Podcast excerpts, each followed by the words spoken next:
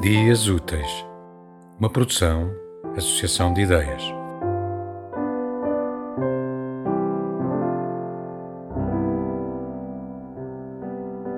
Pedras e árvores são seres da lentidão.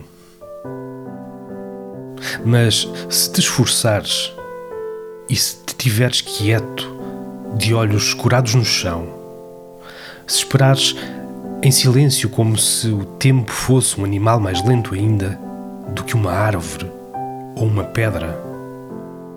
Pode ser. Pode ser que, por uma curiosidade mansa, te venham comer à mão as pedras ou as árvores como um cão ou um pombo destemido. No campo, nos caminhos ladeados de árvores de pedras, não há silêncio nunca o restolhar provocador do vento, os coelhos numa pressa de toca em toca, as asas do colibri como um enxame de varejeiras, o martelar contínuo do pica-pau, a imitar um tosco coração fora dos troncos. E o sol, porfiando com estrondo nas sombras da folhagem.